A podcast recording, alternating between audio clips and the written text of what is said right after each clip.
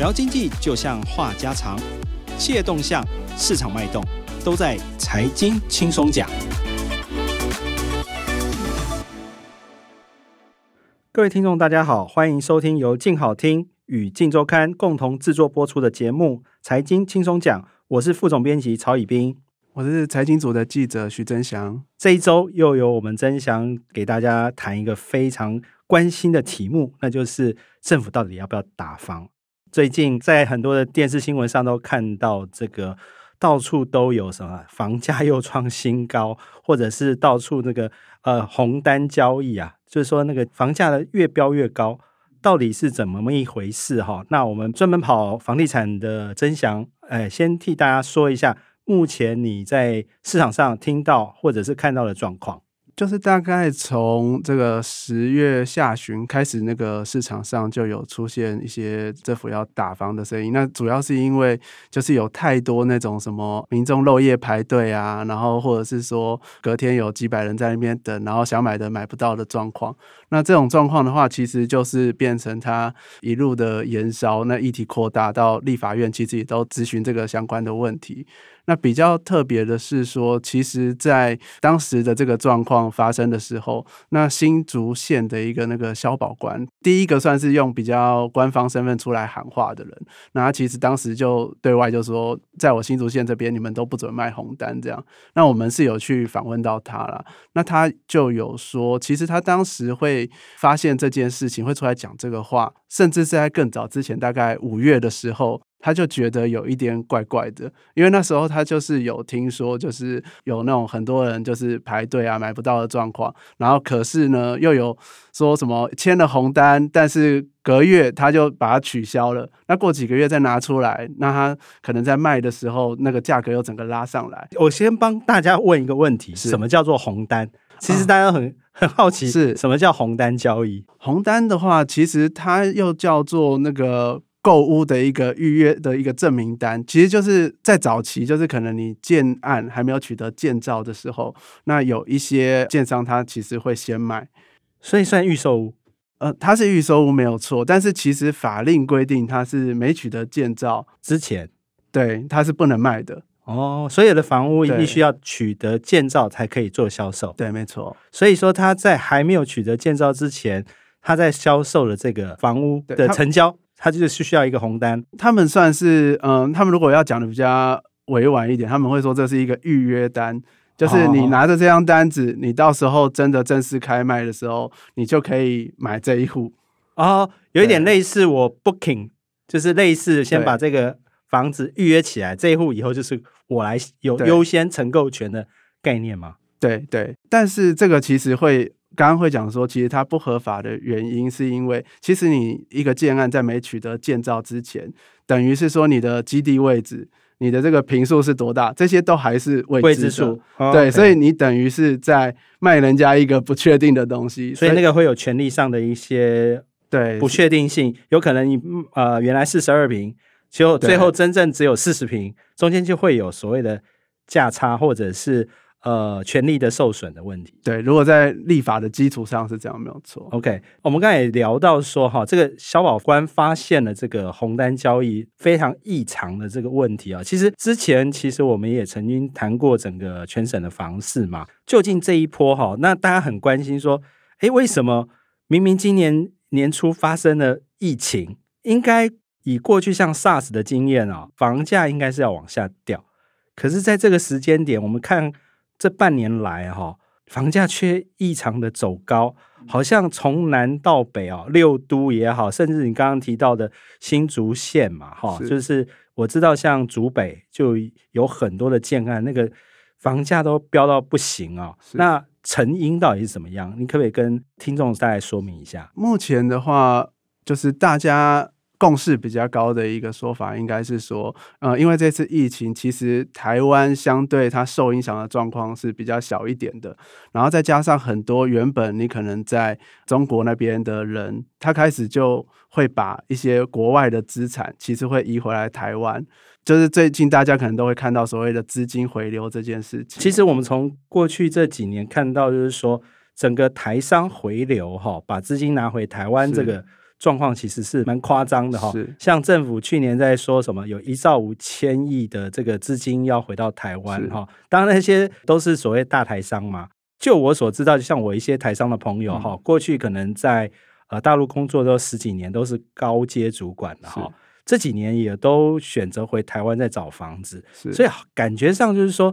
这股热钱回到台湾哈，还有当然就是说这一次这个疫情的关系，这个全世界的央行都在印钞票嘛，对，没错。哦，这个印钞票的结果就是说，大家手上满满的钱，尤其是投资客，嗯，去借钱，低利率的状况，其实让整个买房子变得比较容易。是，那反而就变成说，原来像现在的年轻人就很可怜了，哦，可能他的收入比较少。就没办法跟这些大户们竞争，啊，其实是蛮惨的。所以你你就你自己的观察哈，嗯，就是说到底这一波哈，就是房市这样上去之后，政府究竟已经开始做哪些动作？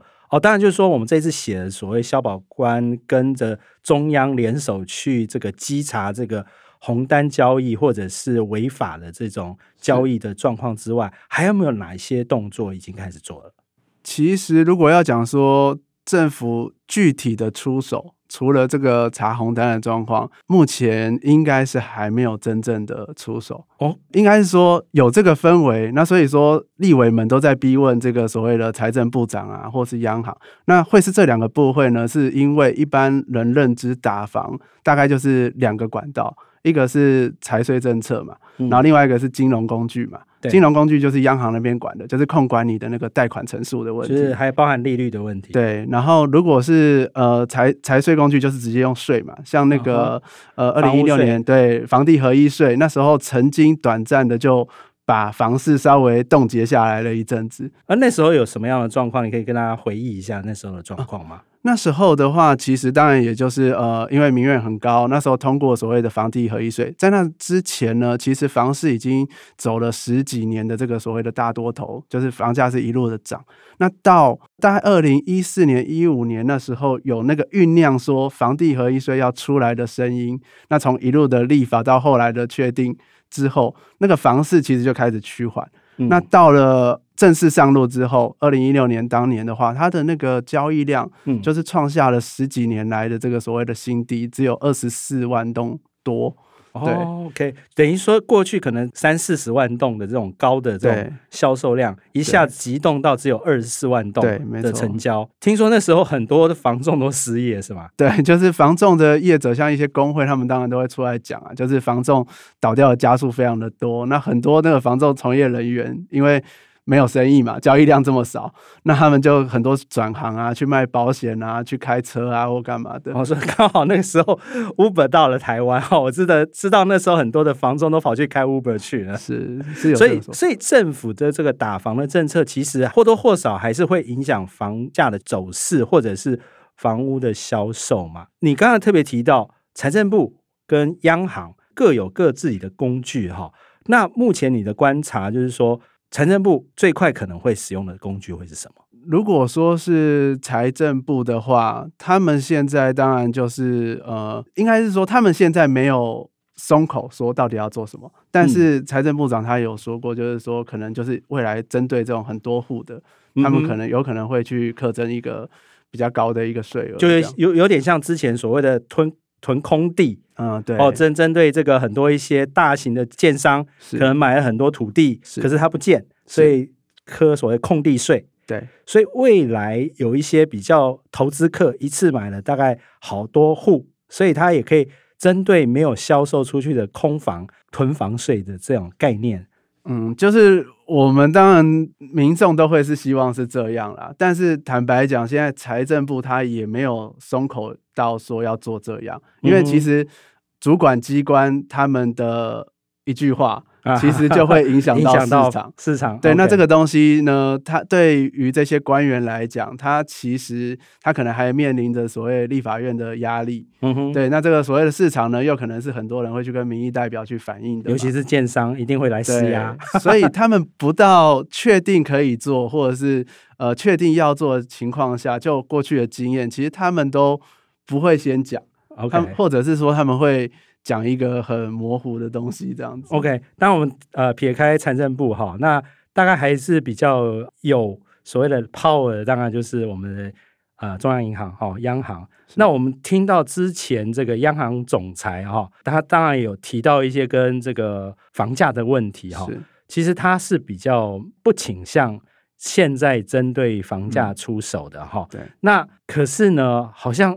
在央行内部有不同的声音，你现在听到的状况是怎么样？就是央行的话，当然就是说他们之前公开这个所谓的呃李监事的这个会议记录嘛，那就是有理事他们是有说到说现在高房价这种状况，其实央行应该是要做好这个随时打房的准备。嗯，对，但这当然就内部讨论了。那最后他们决议当时也是不升息嘛。对对，那央行总裁的说法当然就是说，呃，现在因为疫情的关系还在纾困啊什么的，不要去冲。及经济这样，那央行里面最近呢，会比较被大家讨论的，可能是一位那个副总裁，就陈南光，他有投书媒体有一篇文章，他就有提到说，其实过去大家都说这个房地产是所谓这个。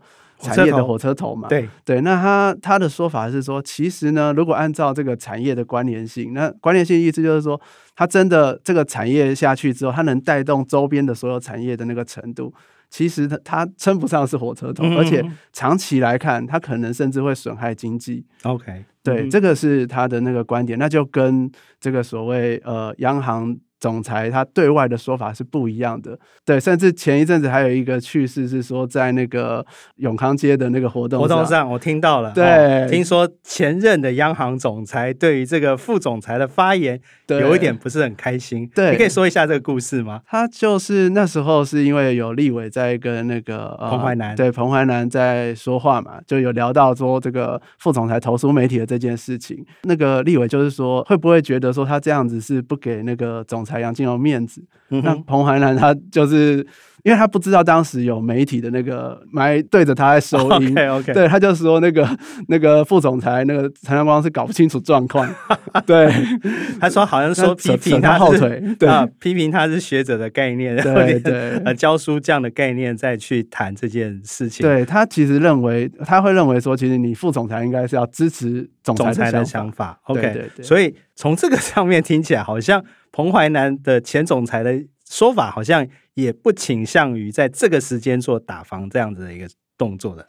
其实这件事情，我自己的看法会是，他其实比较有意见的，应该是那个副总裁跟总裁不同调。OK OK，他并没有反对打房，他倒是没有直接讲到要不要打房。今天如果总裁说要打房，他出来讲说不要打房，我觉得彭淮南可能也是一样的意思。OK OK OK，对，好，他他可能是一个所谓的央行总裁跟副总裁之间。呃，不同调的这个概念在在谈这件事情。那我们当然说，整个这个呃，到底要不要打房？哈，是其实还有一个关联的单位叫内政部啊，是对。其实内政部其实我们知道，过去这个花敬群次长，对，他也曾经是学者，他在学者的时间也曾经要推动所谓的什么，所谓的要。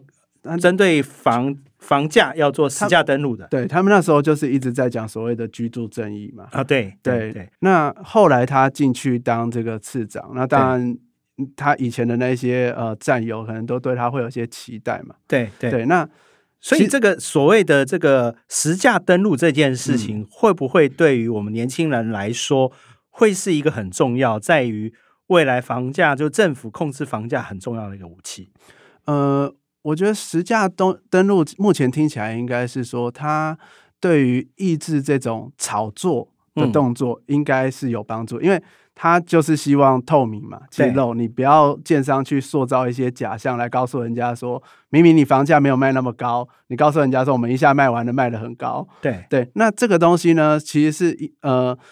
在之前就说要修的所谓实价登录里面，有一个叫做预收屋的即时登录揭露，揭露出来，他必须要及时揭露说你到底买买卖了多少，嗯，三十天内。那可是这件事情呢，在过去每一次提出来的时候，你会发现，就算你内政部到行政院过了，你送到立法院，你会发现其实真正的问题是卡在立法院，嗯，对，立法院那边呢，这些所谓的。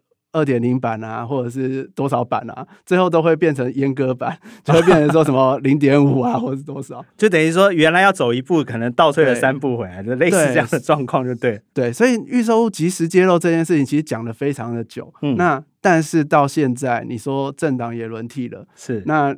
你甚至在立法院也是多数了，你想做，你执政党是可以做的。但是你会发现说，在去年他其实也修法过嘛，是。那一开始他也是把这个摆进去的，是。从立法院出来的时候就完全没有这个。OK，对他出来的那个版本跟原本原本有很多条，他出来的其实只改了一个东西，就是那个什么地震是那个可能是除罪化，你买卖双方他都要有责任这件事情，是是，就是比起那个大家关注的，其实是非常枝微末节的小地方。哦，所以他只管。把那个小树枝，然后真正的那个树干应该要清的，它都不清，全部都没有改。对 OK，好，了解。那我们当然就是说，除了我们刚刚呃听到，就是说央行或者是像财政部或者是像内政部都有一些手法。你这次好像也访了一些学者，学者目前是怎么看？学者的话，他们其实有一个说法，他们会认为，其实以金融工具来讲是比较快的，其实就是央行这边管制成数的问题，嗯、因为其实现在。就是很多人的想法，就是因为借钱很容易，太容易了。对，那今天我控管你，我不要借你那么多钱的情况下，其实每个人的购买能力相对就会受限。对，那学者是认为说，这个可能比起税制，你要去立法修法这些，会来得快，还要再快一点。对，OK，我们今天非常感谢曾祥花这么多时间，跟大家从不同的面向来解释这一次呃政府如何去打压这个所谓的炒房这个。这个歪风哈，非常感谢曾翔来上我们的节目，感谢各位听众的收听，也请持续锁定由静好听与静周刊共同制作播出的节目《财经轻松讲》，我们下次见，拜拜，拜拜。想听爱听，就在静好听。